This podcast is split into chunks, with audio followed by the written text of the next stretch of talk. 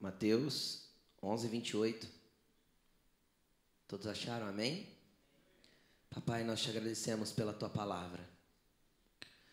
Espírito Santo, nós pedimos que o Senhor venha fluir segundo o teu querer e segundo a tua vontade. Que as nossas mentes e corações estejam ligadas ao Senhor. Que toda entrave mental humano caia por terra. Todo espírito de religiosidade bata em retirada deste lugar. Que toda voz humana caia por terra para que a voz do teu espírito ecoe no nosso interior, ministrando o nosso espírito e a nossa alma na profundidade disso que o Senhor há de nos ensinar nessa noite. Obrigado, Espírito Santo, pela tua palavra. Amém. Mateus 28, 11, 28, versículo bastante conhecido.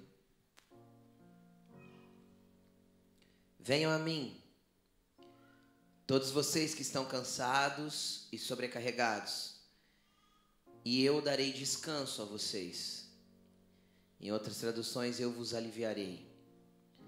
Tomem sobre vocês o meu jugo e aprendam de mim, pois sou manso e humilde de coração. E vocês encontrarão descanso para suas almas, pois o meu jugo é suave meu fardo é leve. Fecha sua Bíblia e presta atenção aqui em mim.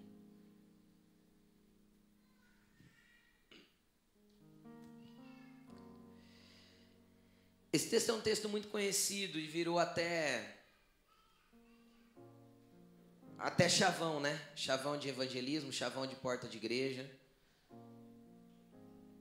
Virou Algo que às vezes nós falamos tão costumeiramente, mas não entendemos a profundidade do que quer dizer.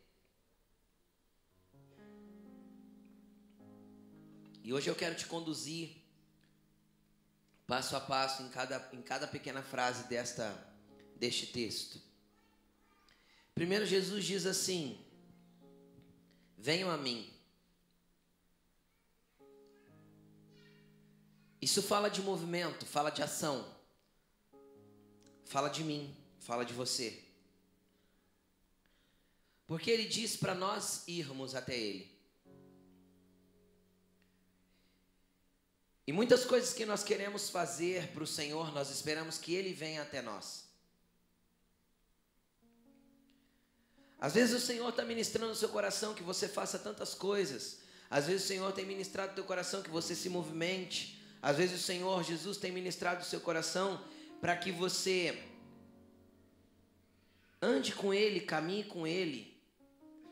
Às vezes o Senhor Jesus tem ministrado seu coração que você precisa estar e viver com Ele. Às vezes Jesus tem ministrado teu coração que você precisa começar a fazer algo para Ele. E algo que você não entende muito bem que é Ele que está fazendo. Você sente uma vontade, um desejo, você sente um impulsionamento, uma um incômodo de não estar fazendo, ou não estar se movendo, ou não estar indo até Ele de alguma forma. E quando eu falo de ir até Ele, não tem a ver de estar numa igreja, esta ou qualquer outra. Tem a ver de eu frequentar uma igreja com o propósito de conhecê-lo e de conviver com pessoas que o conhecem. Tem a ver com frequentar uma igreja tem a ver com comunhão, com me relacionar com pessoas que já foram até Cristo e que podem me ajudar a chegar até a Ele. Tanto para me chegar até a Ele por causa da salvação, como para eu me chegar até a Ele por causa do ministério, como de eu me chegar até a Ele por causa do encargo e do chamado que Ele tem para mim. Tudo vai depender do tempo em que você está vivendo.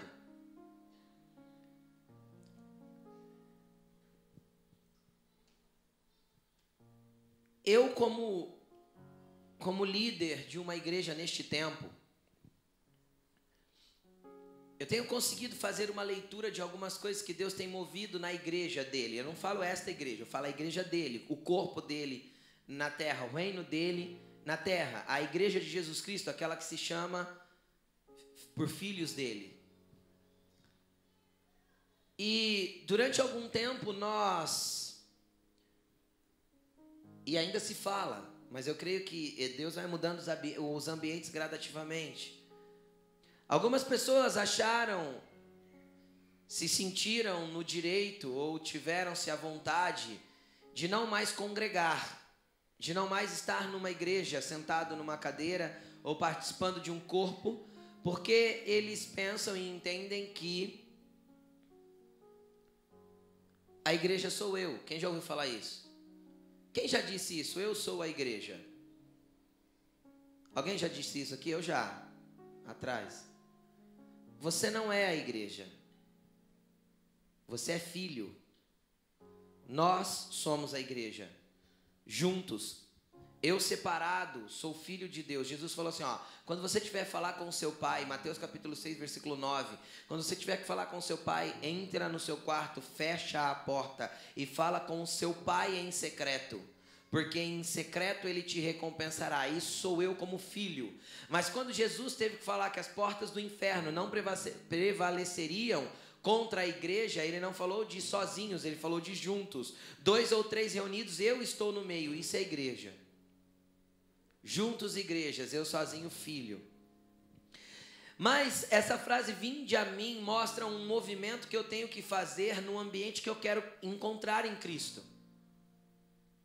Porque a partir do momento que eu me acomodo com a minha vida do jeito que está, vivendo ela do jeito que eu acho que eu devo viver, me acostumando com ela do jeito que eu acho que deve ser, estando anestesiado e acostumado até com alguns pecados que já se tornaram pecados de estimação, sabe? Aquele que eu nem percebo mais, que já não é mais pecado, é o que a Bíblia chama de iniquidade. É quando o pecado já está anestesiado e não faz mais dor nenhuma em mim.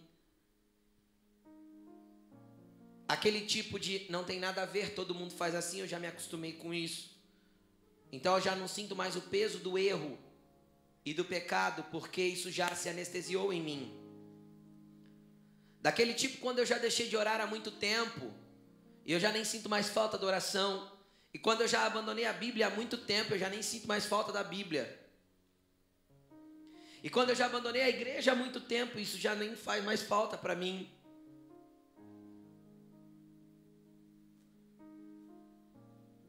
Jesus hoje chama: vinde a mim. Movimente-se em minha direção.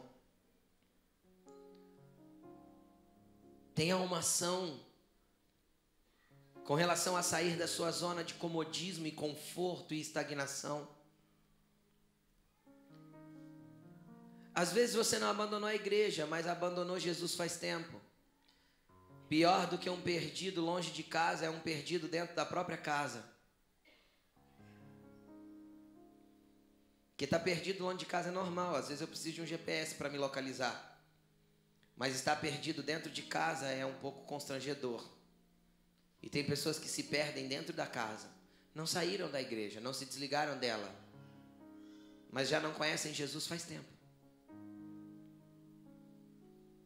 Se acostumaram com a religião e com a religiosidade.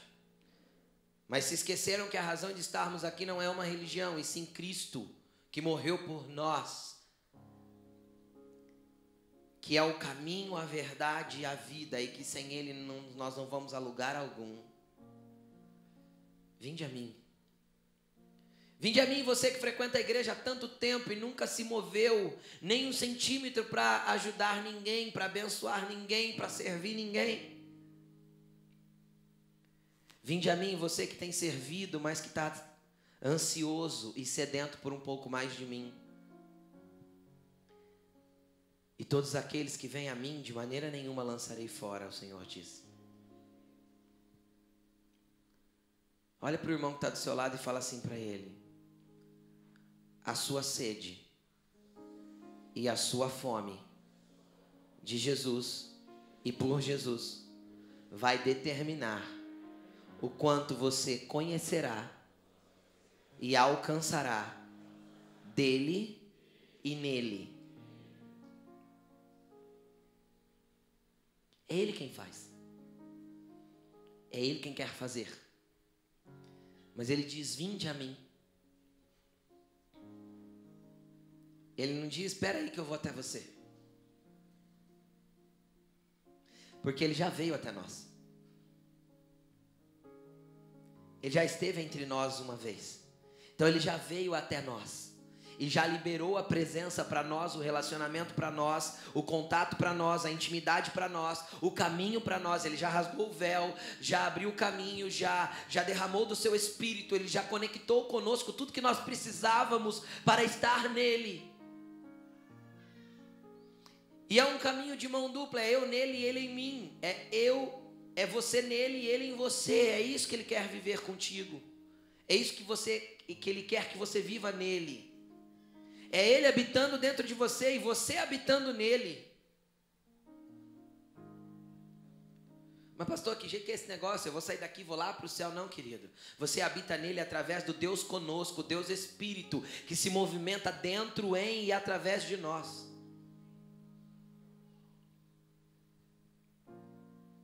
Então é uma conexão dupla e paralela, uma via de mão dupla.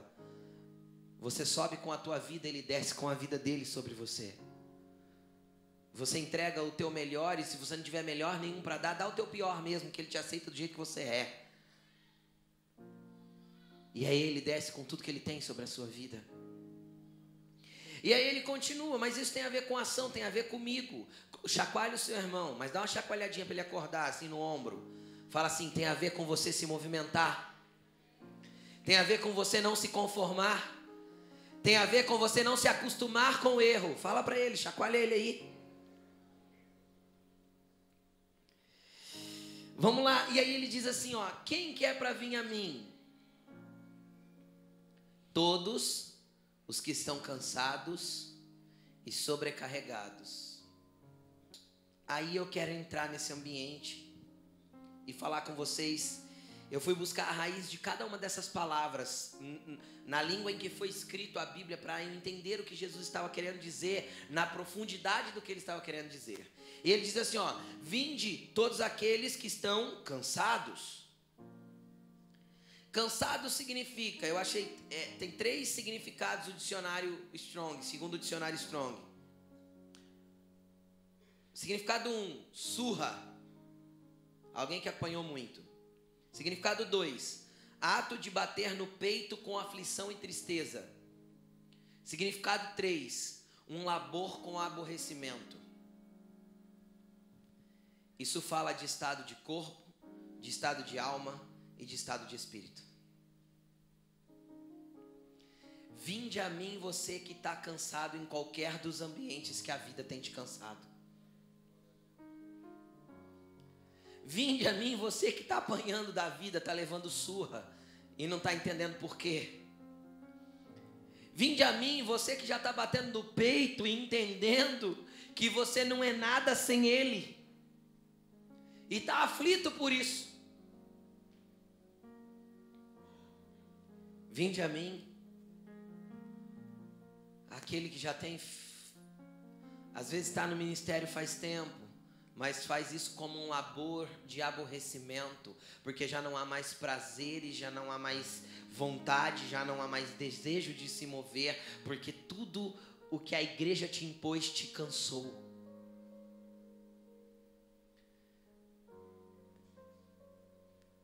Não interessa qual é a sua canseira, querido. Não interessa qual é o seu labor, a sua dor. Não interessa qual como você está cansado. Interessa que o Cristo diz: Vinde a mim, porque eu tenho um lugar de descanso para vocês. Movimente-se até mim, para que você encontre esse descanso. E aí, isso fala daqueles que ainda não conhecem Cristo, ou que conhecem, mas não foram até Ele, estão cansados por isso. Hoje o Senhor tem sapatos para dar novos, para colocar nos seus pés no ambiente espiritual. Hoje Deus tem calçados espirituais para trocar, para que você não se canse mais no seu caminhar. Hoje o Senhor tem vestes malignas para tirar de cima de você e colocar em você vestes de adoração, que você possa caminhar com leveza nele. Hoje o Senhor quer te introduzir num lugar de descanso nele, que não tem a ver com o que está acontecendo aqui em volta de mim, tem a ver com o que está acontecendo dentro de mim. Cutuca seu irmão de novo. Incomoda ele. Fala, irmão, hoje eu tô aqui para te incomodar. Fala para ele. Fala assim para ele: o descanso que você procura não tem a ver com o que está acontecendo ao seu redor. Tem a ver com o que precisa acontecer dentro de você. Você entendeu o que eu falei? Nós viemos até Jesus pedindo assim: Jesus, muda meu marido, aquele infeliz, abençoado, aquela encrenca que eu larguei em casa, Jesus, muda minha esposa, porque eu tenho mais vontade de estar no boteco do que estar com ela. Senhor, muda meu patrão, faz ele, sei lá, fazer alguma coisa, sei lá, tudo a gente quer que os outros mudem. Descanso, querido, não tem a ver com a mudança do teu, do teu exterior. Tudo pode mudar ao teu redor e você continuar cansado. Você pode trocar de emprego e a meleca da vida vai continuar igual, uma meleca de vida. Você pode trocar de família e você vai ter um casamento frustrado de novo, porque Deus não fez você para ter dois casamentos, Ele fez para ter um só. Você pode trocar de namorada, você pode trocar de tudo quanto é cor, de roupa, de carro. Só que a, a vida continua pesada e cansativa e sem graça. Sabe por quê? Porque não tem a ver com o que você tem que mudar por fora, tem a ver com o que você tem que deixar Deus mudar por dentro. O descanso que você procura é a transformação que precisa acontecer no teu interior. O descanso que você procura tem a ver com a transformação que Jesus quer fazer dentro de você. O descanso que você procura tem a ver com aquele fulaninho que aparece no espelho todo dia de manhã com o olho remelento. É você. Eu. O descanso que nós procuramos está na transformação que nós vamos ter por dentro. Porque quando nós estamos alicerçados e estabelecidos com o reino de Deus dentro de nós, o mundo pode cair ao nosso redor. Nós ficamos tristes, é claro. Nós choramos às vezes, sim, mas nós temos a rocha inabalável dentro de nós e os nossos pés estão firmes sobre a rocha. Porque bem-aventurado o homem que faz a sua casa sobre a rocha, porque bate o vento, vem a tempestade, a, a, a, a água dá contra aquela casa, mas ela não cai. Porque não tem a ver com o que está acontecendo por fora, tem a ver com o que já foi estabelecido por dentro. Então pare de olhar para fora, vire seu olho ao contrário hoje. Olhe para dentro de você, que os seus olhos espirituais enxerguem o que precisa mudar aqui dentro, o que precisa ser confrontado, alinhado e transformado dentro. Porque de repente, eu vou entender o que Jesus disse em João 6, versículo 60 e alguma coisa, se eu não me engano. Quem crê em mim, como diz as Escrituras, do seu interior fluirão rios de água viva. Então, quando eu me conserto por dentro e o rio do Senhor começa a fluir de dentro de mim, automaticamente aquilo que é deserto ao meu redor começa a gerar vida. Por causa que eu orei por aquela pessoa, não por causa que eu manifestei o reino de Deus para aquela pessoa através do que Deus fez em mim. Para de jogar a culpa do teu cansaço nas outras pessoas. Para de jogar a culpa do teu cansaço nas situações da vida. Para de jogar a culpa do seu cansaço nas pessoas que te incomodam. Essas pessoas estão sendo usadas por Deus para tratar o teu interior, querido. Sabe por que Jesus mandou a gente orar pelos nossos inimigos?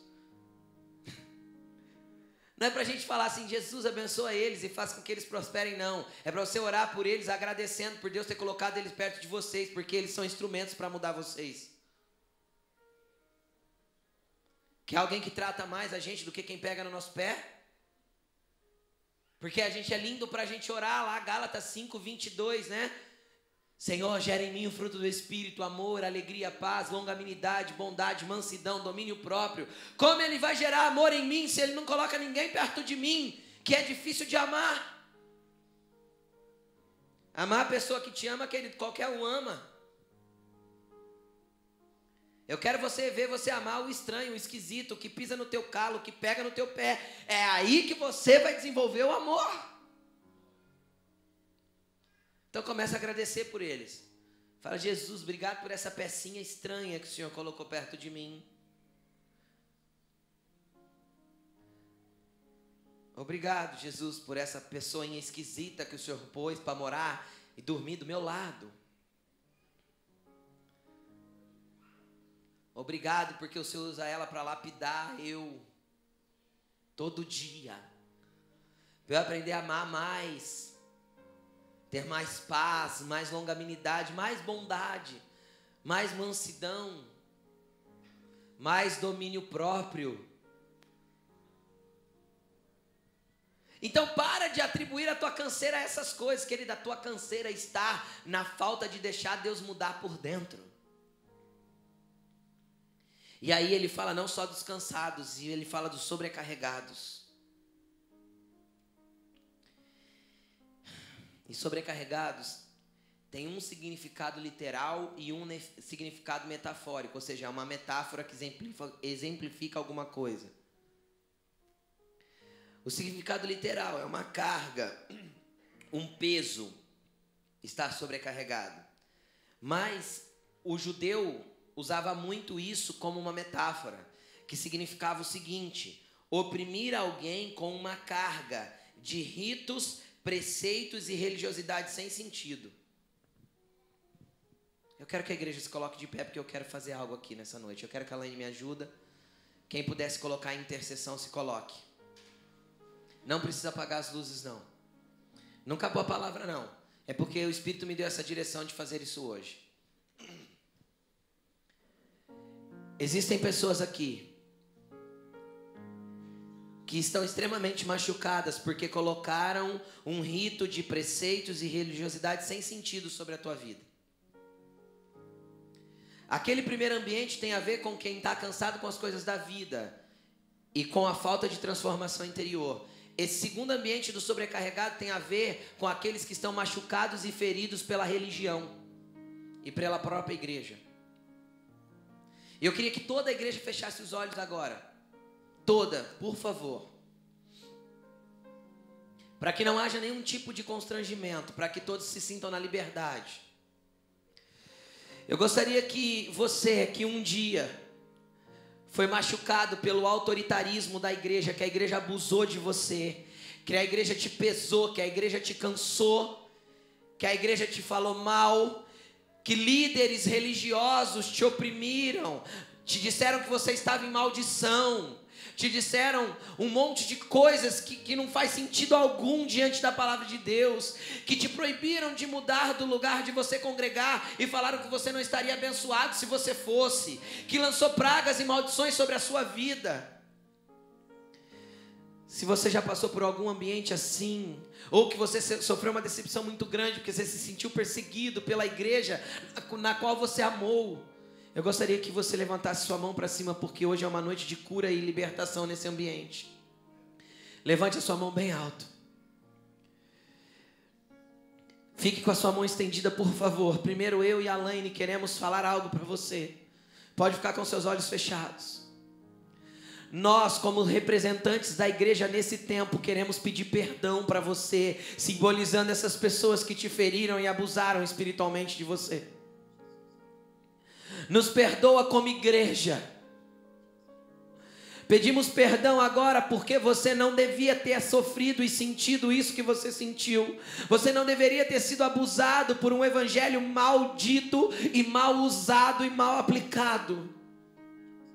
Que venha um tempo de cura sobre a tua vida agora e que venha um tempo de restauração e que essa sobrecarga imposta sobre a sua vida saia agora e que você seja curado disso em nome do Senhor Jesus. Pai, em nome de Jesus, nós retiramos agora, espiritualmente e profeticamente dizendo, o peso da religiosidade. Nós recolhemos agora, Senhor, o peso do julgo colocado indevidamente. Nós recolhemos agora, em nome de Jesus, o peso das maldições lançadas por aqueles que foram chamados para abençoar. E declaramos essas vidas agora livres para fluir em Ti e para fluir na Tua presença, porque elas vêm até o Senhor hoje buscando alívio. Aleluia. Glória a Jesus. Pode se assentar, igreja. Obrigado, nega.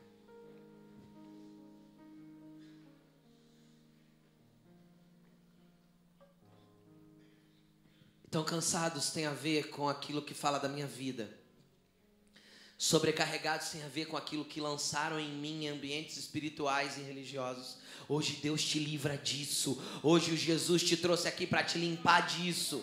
Chega, o Evangelho te dá liberdade. Ninguém é teu dono a não ser o Senhor Jesus Cristo, porque ninguém morreu na cruz por você a não ser Ele, e Ele te comprou com preço de sangue, e ninguém pode manipular a tua vida a não ser Ele.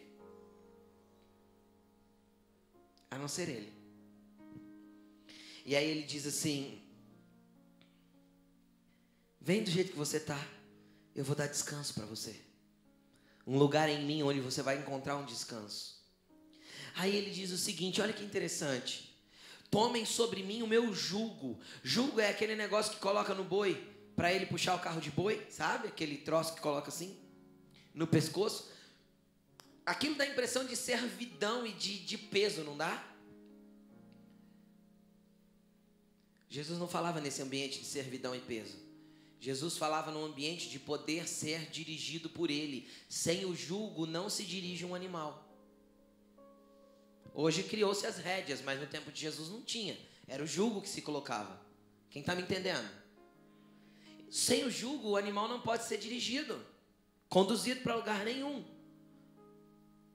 Quem anda sem o jugo de Jesus anda perdido, querido.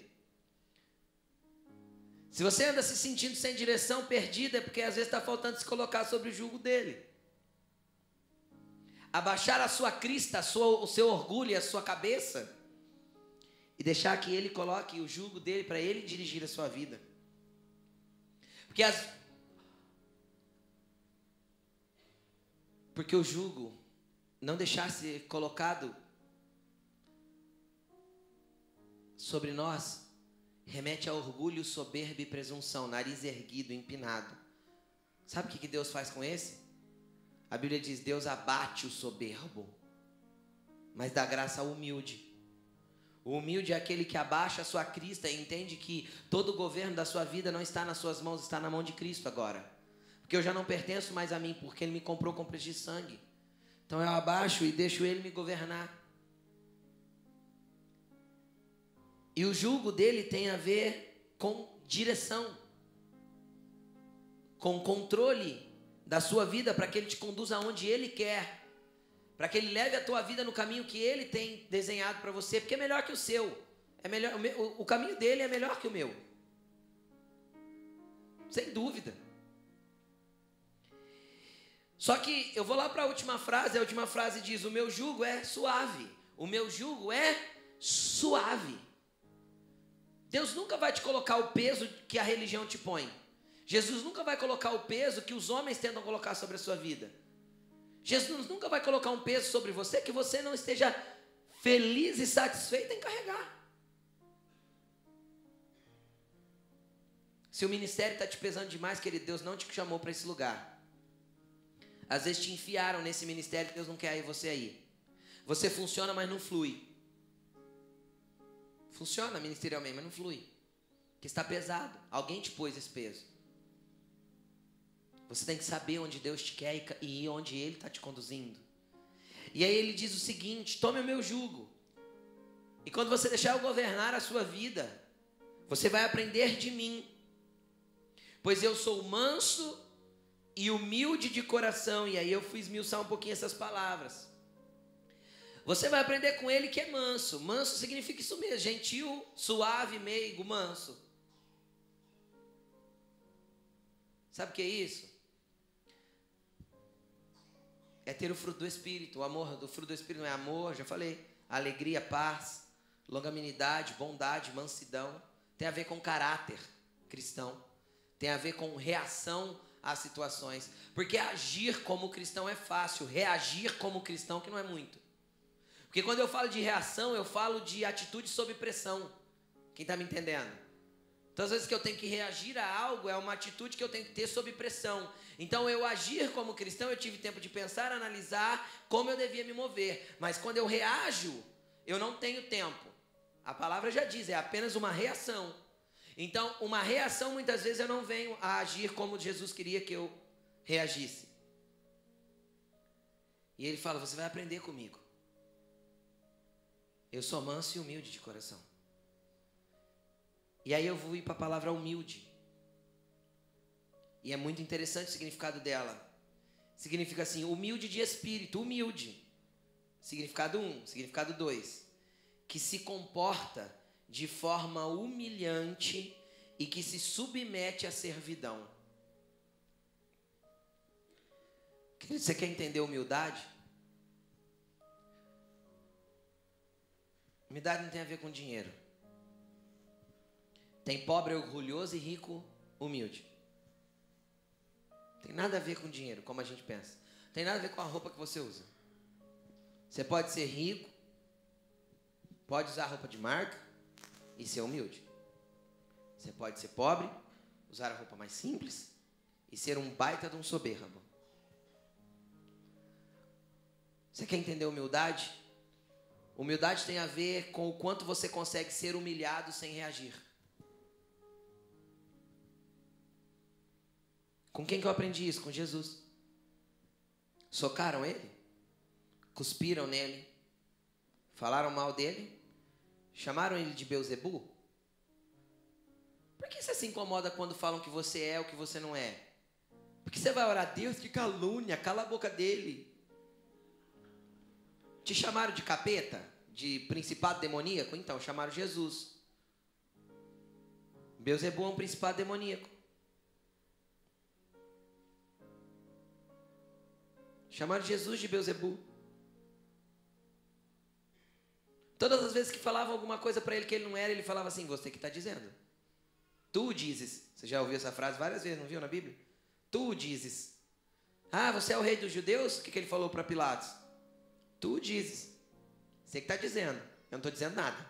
Eu sei quem eu sou, sou filho de Deus e sei por que vim aqui. Você quer entender humildade? Parece loucura o que eu estou falando. No mundo que a gente vive hoje, competitivo, vai para cima, vence, ganha. Não deixa, leva desaforo para casa, não. Homem que é homem não chora e não leva desaforo para casa. Pisa, atropela, passa por cima. Não é assim? Esse é o mundo que nós vivemos. Mas o, o, o mundo que Jesus desenhou para nós é aquele que sabe ser humilhado e não reagir ser maltratado e ainda abaixar a cabeça e dizer está tudo bem. Conforme você é humilhado na terra, Deus te exalta em ambientes espirituais. Conforme você sabe receber a ofensa e não reagir a ela, Deus aumenta a tua patente e tua autoridade espiritual. Conforme você sabe se colocar na situação de servo. Quem quer ser usado por Deus aqui diz amém. Deus só vai poder te usar quando você deixar as pessoas te usarem.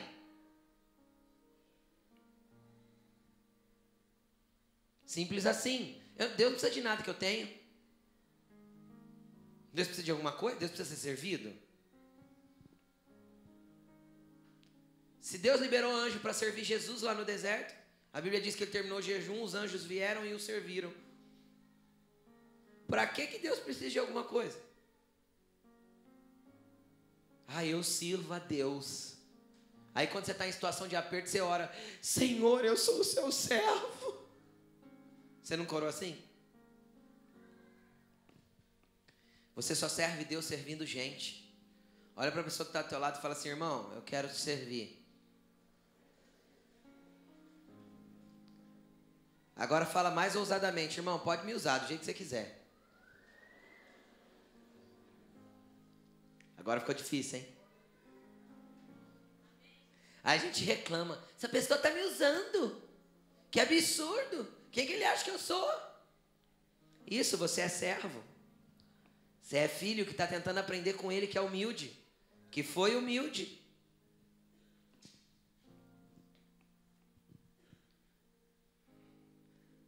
Nossos alunos lá da comunidade, né? Às vezes um eles se sentem meio usados porque tem que lavar uma louça a mais, porque o outro usou mais louça para cozinhar, né?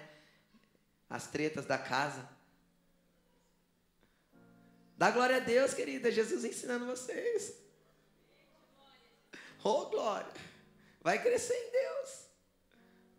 Vai crescer em nível de autoridade, vai crescer em nível de relacionamento com Ele. Aprenda com Ele.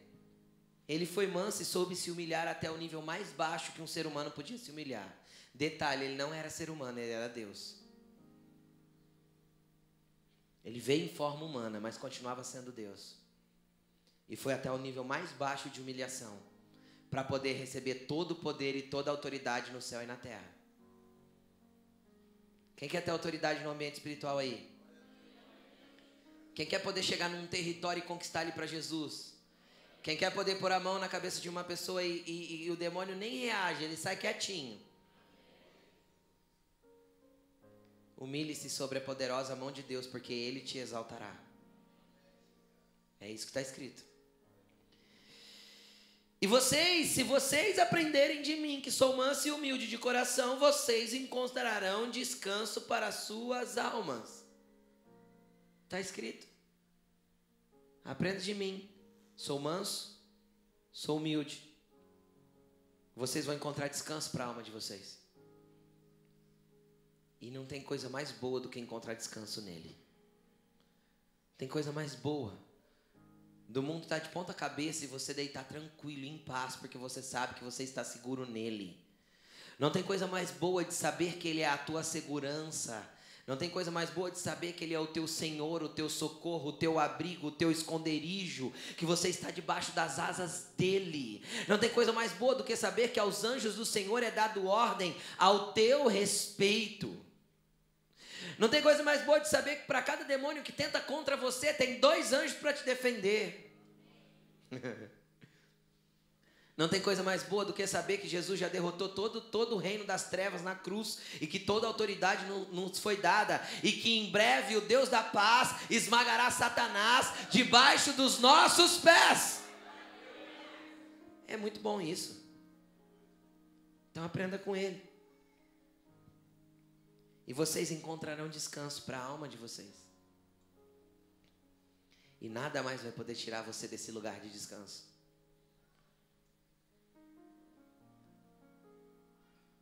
E aí, quando as notícias da vida chegar, porque a vida prega peça na gente, né?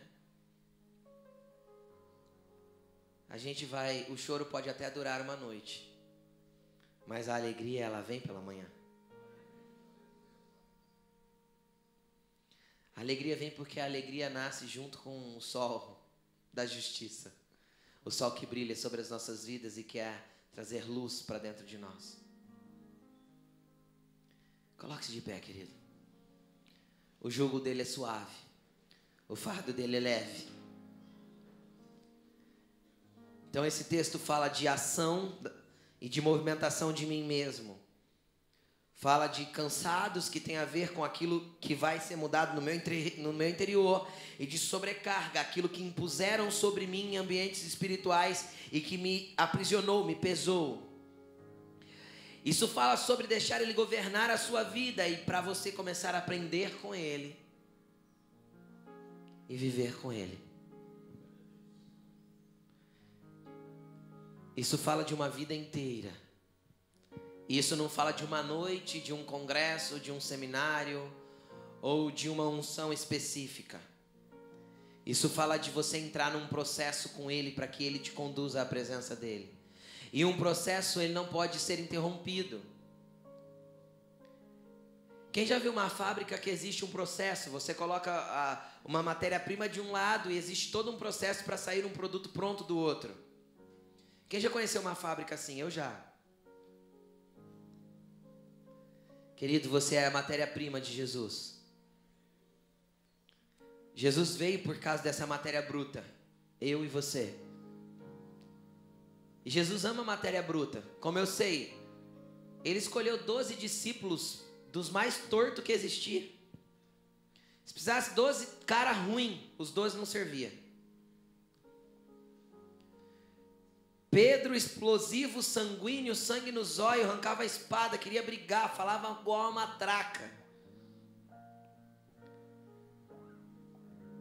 João tinha ânimo dobre, né? Uma hora ele amava, na outra hora ele fala assim: Jesus quer que a gente ore para descer fogo sobre Betsaida e Corazim? Jesus olhou e falou assim: De que espírito sois? Tomé não cria, Judas roubava, Mateus era cobrador de imposto, corrupto ladrão. Se precisasse de 12 caras ruins, Jesus escolheu os piores. E transformou esses 12 na equipe mais poderosa que já esteve sobre a terra. Por causa deles, o evangelho chegou até nós, porque eles foram malucos e ousados o suficientes para Jesus deixar, para eles deixarem que Jesus governassem as suas vidas. Então eu vejo que eu tenho chance com ele, afinal ele me escolheu, eu sou estragadinho como um desses.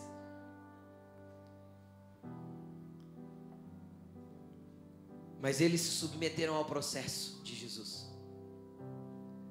Jesus certa vez olha para Pedro e fala assim: Pedro, Pedro, Satanás pediu você para peneirar como ele peneira o trigo, mas eu intercedi por você, Pedro. E quando você se converter, Pedro, ajuda os seus irmãos.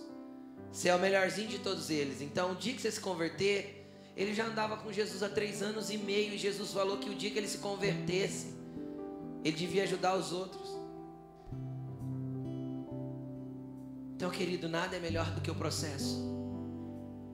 Mas comece hoje e esteja disposto a falar para Jesus: Jesus, eu não vou sair mais do teu processo. Eu não vou sair mais do teu processo, Jesus. Fala para ele: Jesus, pode doer o tanto que for, eu não vou fugir. Eu vou continuar porque eu quero aprender com o Senhor. Eu quero ir até o Senhor que é manso e humilde de coração. E eu não vou fazer um apelo hoje falando, vem aqui para frente, aquele que quer, porque todos nós precisamos ir até Ele. Seja por causa de um ambiente ou de outro, por causa de uma coisa ou de outra, nós temos que ir. E Ele continua dizendo: Vinde a mim. Vinde a mim, eu te alivio, eu tiro a tua sobrecarga, eu te restauro, eu te faço de novo, eu te reconstruo. Vinde a mim, filhos meus. Levante a sua voz e comece a orar, comece a apresentar a tua vida para Jesus.